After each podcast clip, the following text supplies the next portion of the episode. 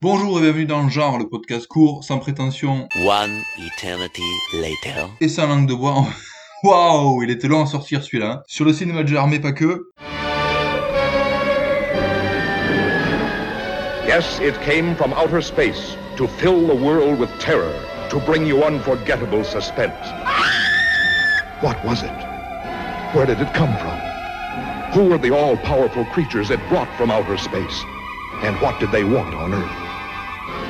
You can learn the amazing answer only when you see the most thrilling picture in years. It came from outer space.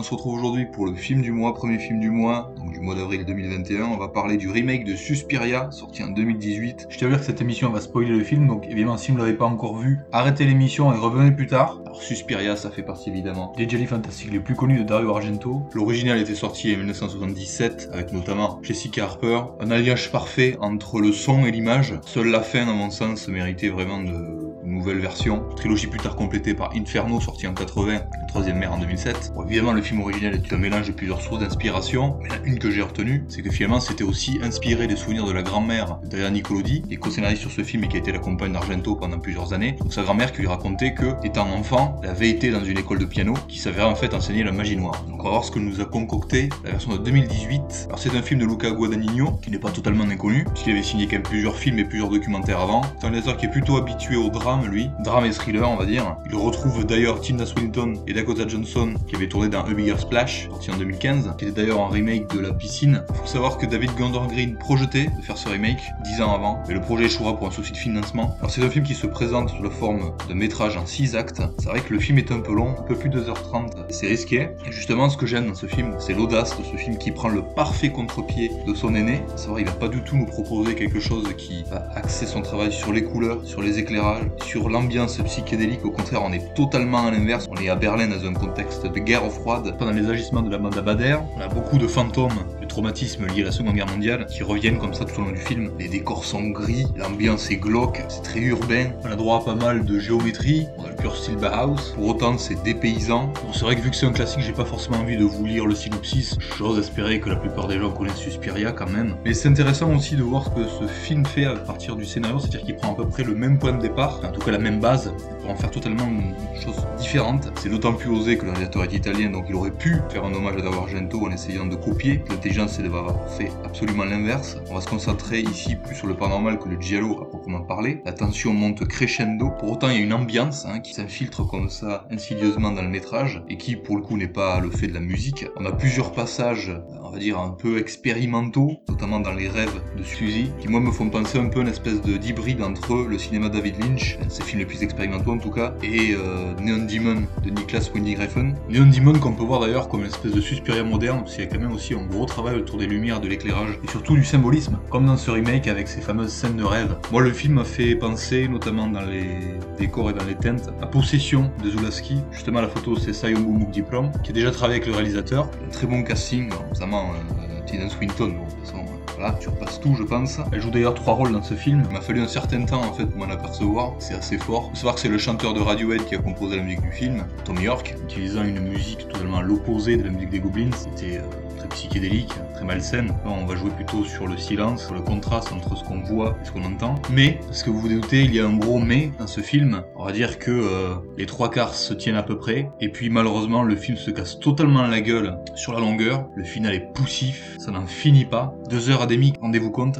Là où le final de Suspiria était peut-être décevant par sa simplicité, euh, faut dire qu'on avait quand même affaire à une espèce de conte macabre. Là, on a vraiment une espèce de film d'auteur en fait, qui se vautre dans une espèce de fin euh, avec un twist final totalement gore, un côté totalement bis, qui sort de nulle part. C'est très perturbant, c'est pas vraiment cohérent avec le reste du métrage, qui lui est plutôt subtil tout en progression. On peut dire c'est quasiment un final grotesque. J'ai pas spécialement de vous spoiler, mais ça nécessiterait du coup de revoir le film pour voir si euh, le personnage euh, en question se fait posséder petit à petit, ou si les choses sont claires dès le départ. J'ai quand même l'impression que euh, c'est un peu une fin euh, facile en fait, ou que le montage est tellement daubé que on comprend pas grand chose des ficelles de l'histoire. Et pour revenir justement sur ce côté pompeux, on a effectivement beaucoup de scènes de danse, contrairement au film originel. C'est de la danse contemporaine, personnellement ça me parle assez peu. Il y a un côté arty effectivement dans ce film qui peut être gavant à la longue. Il y a surtout un gros souci de rythme. De toute façon le film est trop long encore une fois. Mais on sait pas trop si c'est euh, le rythme ou la longueur qui est beaucoup trop exagéré. Au final c'est une espèce de huis clos on va dire, avec un enjeu qui est très très dilué. Je pense notamment à l'intrigue autour du psy qui n'a pas grand intérêt. D'ailleurs le personnage du psy n'a pas grand intérêt. Ça vient totalement plomber euh, le rythme. Les agissements même de ce personnage d'ailleurs sont pas très compréhensibles. Et aussi le personnage principal malheureusement qui est pas spécialement euh, ultra intéressant.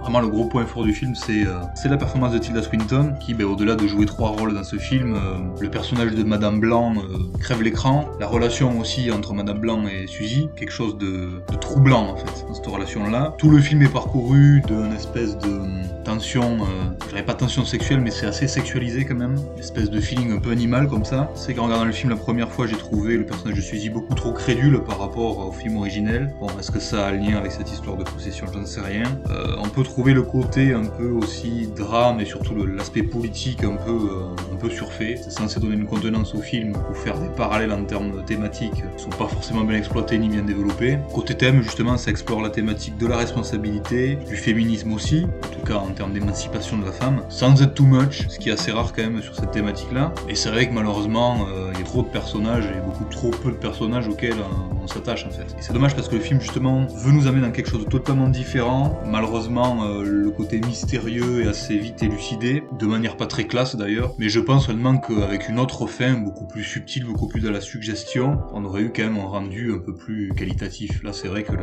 final vient vraiment plomber le métrage. Donc un film véritablement en demi-teinte, mais j'avais quand même envie de mettre à l'honneur voilà, ce remake qui ne tombait pas dans le travers de la facilité, du fan service et qui propose vraiment quelque chose de différent. Euh, la vision en tout cas du réalisateur sur euh, le récit d'Argento, c'est rare, trop rare en tout cas dans le cinéma de genre, hein, et donc ça mérite d'être souligné. Et ça n'empêche pas que effectivement il y a des putains de morceaux de bravoure dans ce film. Malheureusement, bon voilà, c'est dilué au milieu de deux heures et demie de film et un côté un peu, euh, un peu poussif, un peu bobo. Allez, osons le terme. À noter aussi pour finir que Dario Argento déteste cordialement le film. Voilà. C'est tout pour ce film du mois. Vous pouvez évidemment retrouver ce podcast sur iTunes, Deezer, Spotify et toutes les bonnes plateformes de podcast. Vous pouvez aussi me retrouver sur les réseaux sociaux, ça ce sera un lien dans la description. Vous pouvez aussi nous aider financièrement. Je rappelle que Genre est aussi un blog sur lequel on chronique assez régulièrement du cinéma d'épouvante, mais pas que, science-fiction, thriller et plein d'autres choses. C'est vrai qu'en ce moment on s'éparpille pas mal, on n'est pas trop trop productif. Je vous avais annoncé que de toute façon la, la régularité allait être revue à la baisse. On va essayer de se concentrer pour le mois de juin, bah déjà sur le film du mois de mai, puisque celui-là c'était le film du mois d'avril. Vous allez voir, il y a un lien avec celui-là d'ailleurs. Et puis on va essayer de se recentrer euh, tranquillement sur les trois cycles qu'on a entamés qui seraient largement de temps de finir. Même si j'ai l'impression de répéter ça à chaque émission. J'en profite pour dédicacer cette petite émission à la mémoire de Gianetto De Rossi, qui nous a quitté le 11 avril dernier. Excellent maquilleur, notamment sur des films connus de Lucio Fulci. Il a travaillé aussi sur Il était une fois dans l'Ouest de Sergio Leone, plusieurs films de Sergio Corbucci, Let the Sleeping Course Lie de Jorge Grau, que j'ai chroniqué sur le blog et qui est pour moi euh, un des chefs-d'œuvre en termes d'épouvante espagnole, en tout cas sur la thématique du zombie, et aussi Dune de David Lynch, Haute tension d'Alexandre Aja, bref, spécialiste des effets spéciaux euh, à l'ancienne, dans le sens noble du terme. Mais de toute façon, on en reparlera en abordant la tétralogie des zombies de Lucio Fulci. Émission également dédiée à la mémoire de Daria Nicolodi qui nous a quitté en novembre dernier. Est-ce que j'ai encore besoin de présenter Daria Nicolodi? Actrice dans les films majeurs d'Argento, Les frissons de l'angoisse, Inferno, Ténèbres, Phénoména, Opéra, on la reverra dans La troisième mer en 2007. Elle a aussi tourné avec Mario Bava, notamment dans Choc, Les démons de la nuit, mais aussi La Vénus d'Île pour la télévision. On la verra aussi dans Delirium de Lamberto Bava, fils de Mario, et dans La secte de Michele Soavi, co-scénariste, je le disais en début d'émission, sur Suspiria et Inferno, et c'est évidemment la mère d'Asia Argento. Et sur ce, je vous dis à bientôt pour Noël Père du genre